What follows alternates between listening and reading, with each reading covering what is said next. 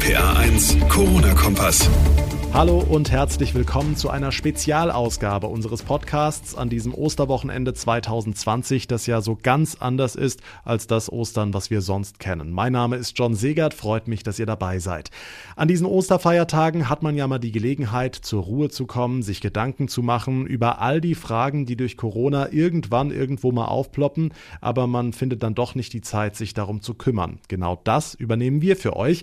Ihr habt uns in den vergangenen Tagen eine ganze Menge Fragen gestellt geschickt rund um die verschiedensten Themen, Verträge, Sommerurlaub, Lebensmittel, Arztbesuche und, und, und. All diese Fragen haben wir gesammelt für diese heutige Spezialausgabe, in der wir kompakt Antworten geben wollen. Dafür aus Mainz zugeschaltet Jennifer Kaiser von der Verbraucherzentrale Rheinland-Pfalz. Frau Kaiser, schön, dass Sie sich die Zeit nehmen. Starten wir direkt mit der ersten Hörerfrage von Annegret. Sie macht sich Sorgen wegen des Sommerurlaubs. Da haben wir in dieser Woche gehört, dass es auch schon große Fragezeichen gibt in dem Punkt. Konkrete Frage, kann ich meinen Sommerurlaub kostenlos stornieren? Kostenlos storniert werden können momentan solche Pauschalreisen, für die eine Reisewarnung ausgesprochen wurde. Das heißt, die Reisewarnung, die jetzt bis Ende April gilt, führt dazu, dass die Veranstalter die Pauschalreisen absagen müssen und deswegen für den Verbraucher kostenlos stornierbar sind. Ob das auch für den Sommer gilt, bleibt abzuwarten, je nachdem, wie sich die Pandemie entwickelt und ob dann auch weitere Reisewarnungen ausgesprochen werden, führt dann dazu, ob auch Pauschalreisen für den Sommer kostenlos kostenlos stornierbar sein werden. Hm, also erstmal die Osterfeiertage und die nächsten Wochen abwarten, wie sich die Lage weiterentwickelt. Aber wenn wie jetzt eine Reisewarnung gilt, dann gibt's auch das Geld zurück. Nächste Frage. Betrifft das Fitnessstudio, können wir im Moment auch nicht besuchen. Joachim aus Bad Sobernheim fragt deshalb, ob es auch da Geld zurückgibt. Wenn das Fitnessstudio wegen Corona geschlossen ist, liegt rechtlich gesehen ein Fall der Unmöglichkeit vor, weil der Fitnessstudiobetreiber eben seiner Pflicht aus dem Vertrag, nämlich die Bereitstellung des Studios zu Trainingszwecken, nicht mehr nachkommen kann. Und das führt natürlich dazu, dass der Verbraucher auch von seiner Leistungspflicht, nämlich der Bezahlung des Beitrags, frei wird. Allerdings führt natürlich die ähm, das Zurückholen von solchen Beiträgen dazu, dass das eine oder andere Fitnessstudio vielleicht in finanzielle Schieflage gerät. Deswegen sollte derjenige, der kann, einfach mit dem Fitnessstudio-Betreiber sich ins Benehmen setzen und versuchen, eine einvernehmliche Lösung zu finden, beispielsweise die Mitgliedsbeiträge jetzt weiter zu bezahlen und dann diese Zeit des Nicht-Trainierens können an ein mögliches Vertragsende als kostenfreie Trainingszeit anzuhängen. Ja, ich glaube, miteinander reden, Lösungen finden ist einfach ganz, ganz wichtig im Moment. Wie sieht's denn mit Sportvereinen aus, also mit den Mitgliedsbeiträgen? Lutz aus Bitburg hat geschrieben, mein Sohn kann derzeit logischerweise nicht trainieren im Fußballverein. Muss ich denn trotzdem zahlen, Frau Kaiser? Ja, bei einer, bei einer Vereinsmitgliedschaft muss tatsächlich der Mitgliedsbeitrag Beitrag weiter bezahlt werden. Hintergrund ist, dass es sich bei diesen Mitgliedsbeiträgen eben nicht um die Gebühr für einen Dienst- oder Nutzungsvertrag handelt, sondern eben um einen Beitrag für eine Mitgliedschaft in einem Verein, der einen Vereinszweck erfüllt. Und aus diesem Grund kann man die anderen Erwägungen, wie beispielsweise beim Fitnessstudio oder beim Abonnement, nicht heranziehen und es verbleibt bei der Zahlungspflicht. Hm, vielleicht mal ganz allgemein, was ist denn mit Abos, die ich gerade nicht nutzen kann? Muss ich die weiterzahlen?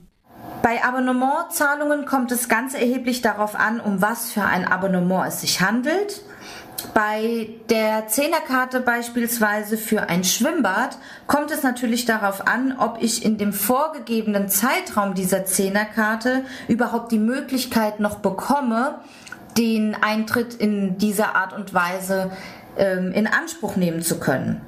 Wenn das zeitlich gesehen nicht mehr möglich ist, empfiehlt es sich natürlich mit dem Aussteller der, äh, des Abonnements ähm, in Verbindung zu treten und nachzufragen, ob man den Gültigkeitszeitraum vielleicht verlängern könnte. Andernfalls, wenn das verweigert wird und eben innerhalb des Gültigkeitszeitraums die Karten nicht mehr genutzt werden können, dass dann ein Erstattungsanspruch entsteht. Okay. Die nächste Hörerfrage kommt von Kerstin. Sie macht sich Sorgen um die Hochzeit ihrer Schwester. Ist für Ende Mai geplant, also auch da ein ganz großes Fragezeichen, ob das große Fest wie geplant stattfinden kann. Frau Kaiser, wer übernimmt denn die Kosten, wenn da am Ende alles platzt? Wenn eine private Feier, zum Beispiel eine Hochzeit, von einem Veranstalter abgesagt werden muss, dann liegt unserer Ansicht nach natürlich ebenfalls ein Fall der Unmöglichkeit vor, so dass auch hier der Verbraucher nicht verpflichtet ist, zum Beispiel Miete oder Catering oder Bedienungspersonalkosten zu tragen. Das gilt unserer Meinung nach auch für die Kosten von einem Fotografen, der vielleicht noch dazu gebucht wurde, oder einem DJ. Hm, aber auch da gilt, glaube ich, wieder das Gespräch suchen. Schließlich müssen der Fotograf oder der DJ ja auch irgendwie durch diese Krise kommen. Anni aus der Nähe von Bad Marienberg im Westerwald spricht das Thema Post bzw. Pakete an und fragt, wie kann ich Kontakt zum Paketboten möglichst ganz vermeiden? Ich glaube, die haben da aber schon was umgestellt, oder Frau Kaiser?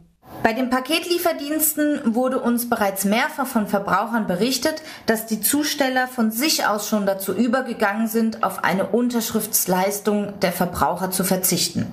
Das ist natürlich sehr löblich und es empfiehlt sich entweder den Zusteller selber in der eigenen Gegenwart unterschreiben zu lassen oder aber eine Unterschrift auf dem Paket zu tätigen und diese Unterschrift dann von dem Zusteller abfotografieren zu lassen. Es gibt auch einige Zusteller, die eine weitere Alternative anbieten, die man natürlich auch in Erwägung ziehen kann, nämlich die Vereinbarung eines Abstellerlaubnisses. Also da gibt's verschiedene Möglichkeiten. Eine Frage, die wir auch ganz oft gestellt bekommen, betrifft das Thema Umzug. Ich muss in diesem Sommer umziehen, schreibt uns Ben, aber ich habe unterschiedliche Infos, ob das denn überhaupt geht. Könnt ihr das bitte für mich klären? Machen wir gerne. Frau Kaiser, was ist mit dem Umzug?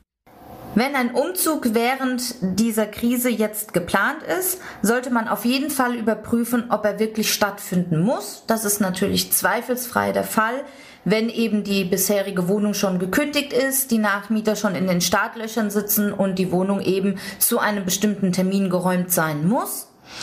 Man kann sich für einen solchen Umzug natürlich auch gewerblicher Umzugshelfer bedienen. Nur bei der Beauftragung von Freunden, Bekannten oder Verwandten sollte man sich nochmal mit den Regelungen des jeweiligen Bundeslandes auseinandersetzen. Okay.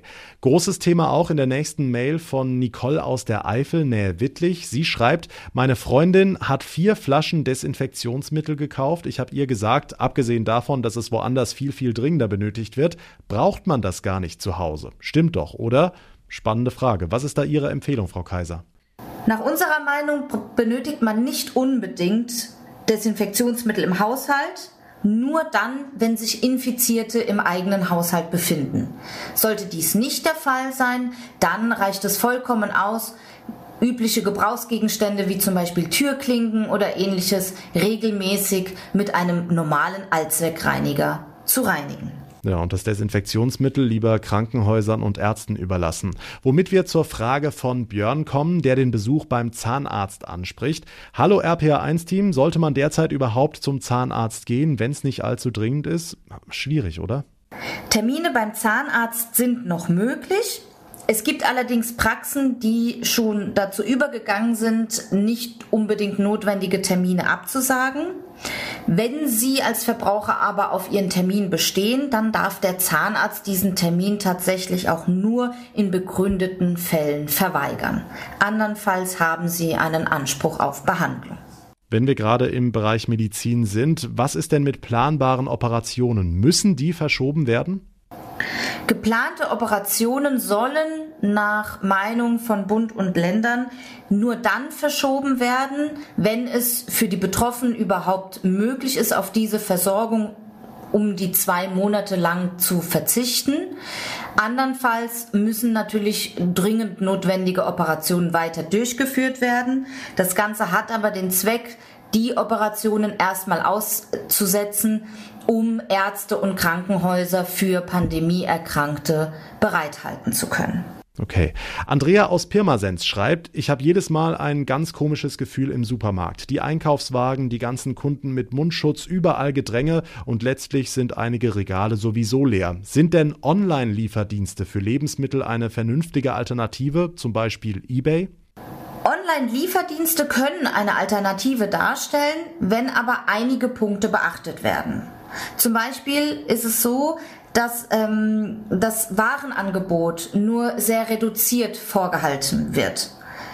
Oftmals ist das Ganze auch an einen Mindestbestellwert geknüpft, den man vielleicht beim täglichen Einkauf oder beim Einkauf für den täglichen Bedarf eben gar nicht erreichen würde und sich so vielleicht äh, zu höheren Ausgaben gezwungen sieht.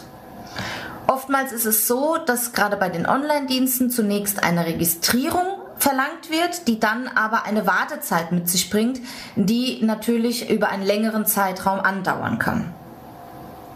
Und letztlich sollte man gerade auch bei den privaten Anbietern, zum Beispiel auf eBay, darauf achten, wie die Zahlungsmodalitäten sind und bei der Vorauskasse besondere Vorsicht walten lassen.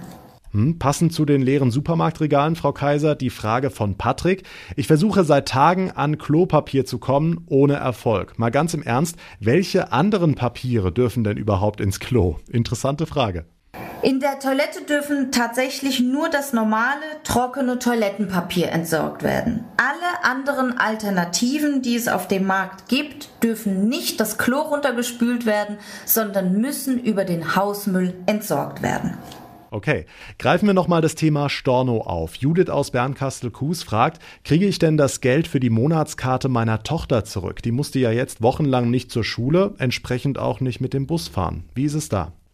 Bei den Zeitkarten, also zum Beispiel Monatskarten für Bus oder Bahn, kommt es immer auf die Regelungen des jeweiligen Unternehmens an. Die äh, Verbundunternehmen haben da ganz unterschiedliche Regelungen. Viele sind sehr kulant, was die Anfragen ihrer Vertragspartner angeht. Deshalb empfehlen wir auf jeden Fall, mit dem Aussteller in Kontakt zu treten und über Möglichkeiten zu verhandeln. Okay, was ist denn mit Gutscheinen, die jetzt Ende März abgelaufen sind und die ich durch Corona nicht in Anspruch nehmen konnte? Verlängert sich da automatisch die Gültigkeit? Die Gültigkeit von Gutscheinen verlängert sich leider nicht automatisch.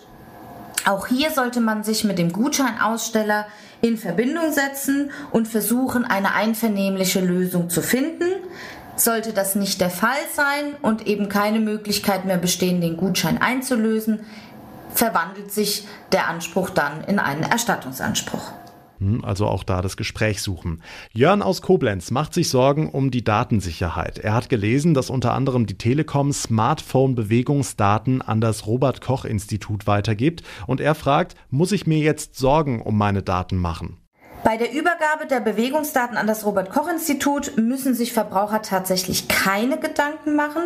Die Weitergabe dieser Daten erfolgte unter den Vorgaben der Bundesnetzagentur als zuständige Aufsichtsbehörde und die Weitergabe lässt keine Rückschlüsse auf die einzelnen Personen zu.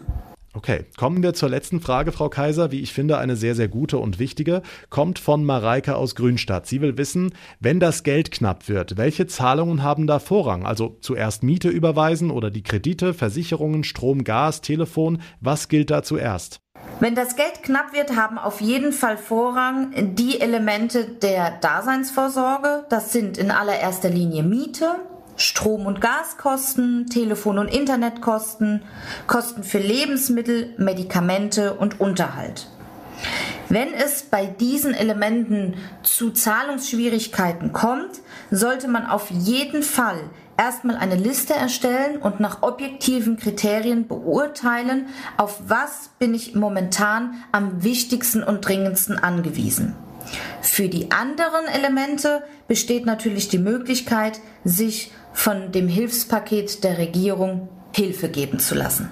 Jennifer Kaiser von der Verbraucherzentrale Rheinland-Pfalz. Vielen, vielen Dank für die ausführlichen und wirklich sehr interessanten Infos. Ich denke, wir konnten einen Großteil eurer Fragen beantworten. Wenn ihr aber weitere Anliegen habt, die wir für euch klären sollen, dann schreibt uns einfach per Mail ins Studio über rpa1.de oder mir direkt über meine Facebook-Seite rpa1john oder über Instagram. Wir leiten dann so viel es geht weiter, um euch zu helfen. Das war's mit der Spezialausgabe unseres Podcasts. Mein Name ist John Segert. Ich würde mich sehr freuen, wenn ihr mir Feedback Feedback zukommen lasst über die eben genannten Möglichkeiten oder gerne auch eine Bewertung bei Apple Podcast. Ich wünsche euch ein schönes, entspanntes Osterwochenende. Genießt es so gut es geht, trotz Corona-Einschränkungen. Telefoniert oder skypt mit euren Liebsten, damit sich wirklich niemand allein fühlt in diesen schweren Tagen. Und wir hören uns dann nach den Feiertagen wieder. Eine gute Zeit bis dahin und vor allem bleibt gesund. Der RPA 1 Corona-Kompass.